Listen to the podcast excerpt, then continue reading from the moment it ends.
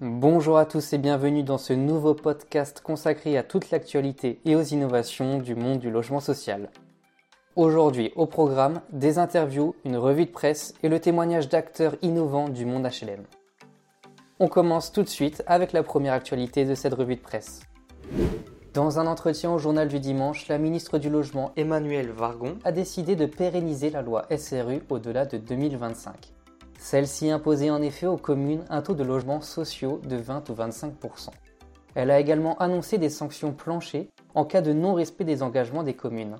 Cette mesure s'inscrira dans le projet de loi 4D qui sera présenté en mai au Conseil des ministres. Cet objectif a déjà suscité de nombreuses réactions puisque, selon la Cour des comptes, en région Provence-Alpes-Côte d'Azur, 79 des 158 communes soumises n'ont pas atteint l'objectif quantitatif fixé pour la période. On continue cette revue de presse avec la deuxième édition du Digital Habitat qui s'est tenue début avril. L'événement en ligne consacré aux innovations dans le logement social a pu réunir plus de 1200 participants qui ont pu participer à 60 webinaires et conférences sur deux jours. Celles-ci ont réuni plus de 90 intervenants tels que Karine Julien, présidente du directoire de Polylogie, Anne-Sophie Grave, présidente du directoire de CDC Habitat, ou bien Stéphane Dauphin, directeur général de Paris Habitat. Les 32 entreprises et startups partenaires de l'événement ont pu également présenter leurs toutes dernières innovations. Par exemple, Sowell a pu présenter sa solution d'enlèvement d'épaves digitalisées ou même l'intégration de l'application au système d'information pour des gardiens au plus proche des locataires. Les interventions de toutes les entreprises sont disponibles en replay sur le site digitalhabitat.club. Et enfin, on termine cette revue de presse avec l'actualité insolite et c'est un ancien commissariat de police qui sera reconverti en neuf logements. Fermé depuis septembre 2020, l'ancien commissariat de police situé à Saint-Avold a été racheté par le bailleur social Logiest. Neuf appartements devraient y voir le jour au terme d'importants travaux de réhabilitation. L'objectif de cette opération est de développer l'attractivité des villes moyennes en favorisant le maintien des commerces ou des logements en cœur de ville. On passe tout de suite à la Minute Startup et on va découvrir aujourd'hui Day One Développement. Sa fondatrice Guénaëlle Algan a une minute pour nous en parler. Bonjour, je m'appelle Guénaëlle Algan. Alors, avant de créer Day One Développement, j'ai travaillé 20 ans dans le logement social et le constat que j'y ai fait, c'était que les agressions sur les collaborateurs étaient en constante progression, ce qui intensifiait le désengagement professionnel. J'ai constaté que dans la majorité des cas, les agressions étaient liées à un problème de communication, mais aussi influencé par des postures professionnelles qui n'étaient pas adaptées. Parfois, lorsque le ton du client est un peu agressif, on réagit par réflexe avec la peur et la colère et les mots dépassent la pensée, la situation devient explosive. Du coup, pour moi, l'entreprise, elle n'avait pas à sa disposition des outils de formation suffisamment puissants pour développer la gestion des émotions parce que c'est quelque chose qui est très personnel. Donc notre approche chez One, c'est de dire regroupons l'ensemble des pédagogies connues pour la gestion des émotions, Augmentons ce prisme en tenant compte du responsable de nos émotions qui est le cerveau primaire et donnons les moyens à chacun d'entraîner son cerveau à prendre du recul émotionnel.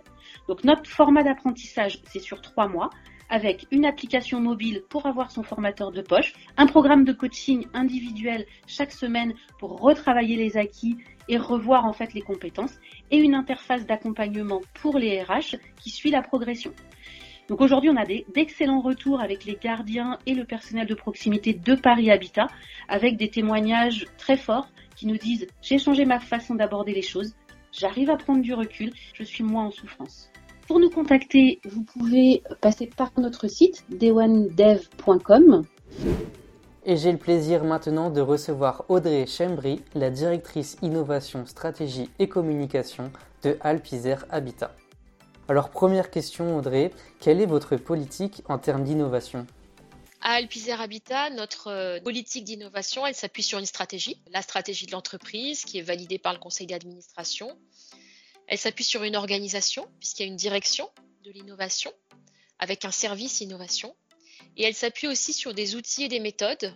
Parmi les outils, nous avons créé un fonds de dotation qui est le bras armé en fait de l'innovation Parmi les outils, nous avons aussi euh, des lieux et des espaces d'innovation, puisqu'on a, on a conçu notre environnement de travail de telle sorte qu'il favorise l'innovation, Alors, il favorise l'innovation à la fois dans sa dimension managériale. Nous travaillons euh, en permanence sur la culture d'entreprise pour créer les conditions de l'innovation. On a par exemple créé les conditions d'une entreprise libérante pour libérer l'initiative des salariés. Donc pour cela, on s'est affranchi du temps de travail et de l'espace de travail. À Habitat et indépendamment du contexte sanitaire, euh, les salariés peuvent travailler tous les jours en télétravail s'ils le souhaitent, mais ils peuvent aussi travailler au bureau. Ils choisissent leur lieu de travail et au bureau, on a même créé des lieux pour euh, favoriser l'innovation. On a une salle de créativité, par exemple, avec une bibliothèque qui réunit des ouvrages qui traitent de l'intelligence collective, euh, de l'innovation, de la créativité, etc. Donc on essaie de créer les conditions, on va dire matérielles, euh, pour que l'innovation se déroule. Donc à Alpizer Habitat, l'innovation, c'est une stratégie, une organisation et des outils. Très bien. J'aimerais savoir maintenant quels sont pour vous les enjeux de l'innovation. Les enjeux de l'innovation, d'abord, c'est d'améliorer la qualité de service pour nos locataires en développant de nouveaux services, mais également en, améliorant leur confort, leurs conditions de vie, etc. Donc il y a vraiment un enjeu autour des services délivrés aux locataires. Le deuxième enjeu, c'est un enjeu financier, alors principalement aussi pour les locataires, c'est-à-dire que par les innovations qu'on peut proposer, ce qu'on a toujours en préoccupation principale, c'est la maîtrise des charges des locataires, et puis pourquoi pas d'améliorer leur pouvoir d'achat aussi. Il euh, y a un deuxième enjeu et il ne faut pas se le cacher parce qu'il faut que toutes les parties prenantes s'y retrouvent. C'est un enjeu de performance pour l'entreprise aussi. C'est l'occasion pour nous aussi d'optimiser des process de gestion, etc. Et puis il y a un enjeu sociétal, c'est-à-dire que la plupart des démarches que l'on propose à travers l'innovation contribuent d'une manière ou d'une autre à la réduction de l'empreinte environnementale de l'entreprise, au développement des territoires, au soutien d'activités, etc. Et puis il y a peut-être aussi un enjeu d'image. Pour nous, l'enjeu, c'est d'être reconnu comme un, acteur euh, qui, fait la promotion de cette dynamique et ça conforte notre identité de pionnier. J'aimerais également savoir si vous aviez des priorités en termes d'innovation et si vous pouviez également nous donner quelques exemples. On n'a pas de domaine réservé de l'innovation. Pour nous, l'innovation, elle est stratégique, elle est managériale, elle est technique, elle est sociale. Il nous arrive très fréquemment d'être sollicités par des startups, par exemple, qui veulent tester, euh, tester un concept ou tester un prototype euh, chez nous. Dans ces cas-là, on crée les conditions d'expérimentation. L'innovation, elle est aussi stratégique, c'est-à-dire qu'on a une direction qui est vraiment en recherche de nouveaux outils ou de nouvelles méthodes pour euh, porter sa stratégie et pour la rendre opérationnelle.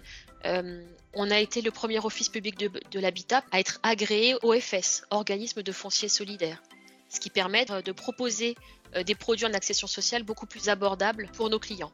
Euh, autre exemple d'innovation stratégique, L'ingénierie financière est vraiment un levier d'optimisation euh, permanent de l'entreprise.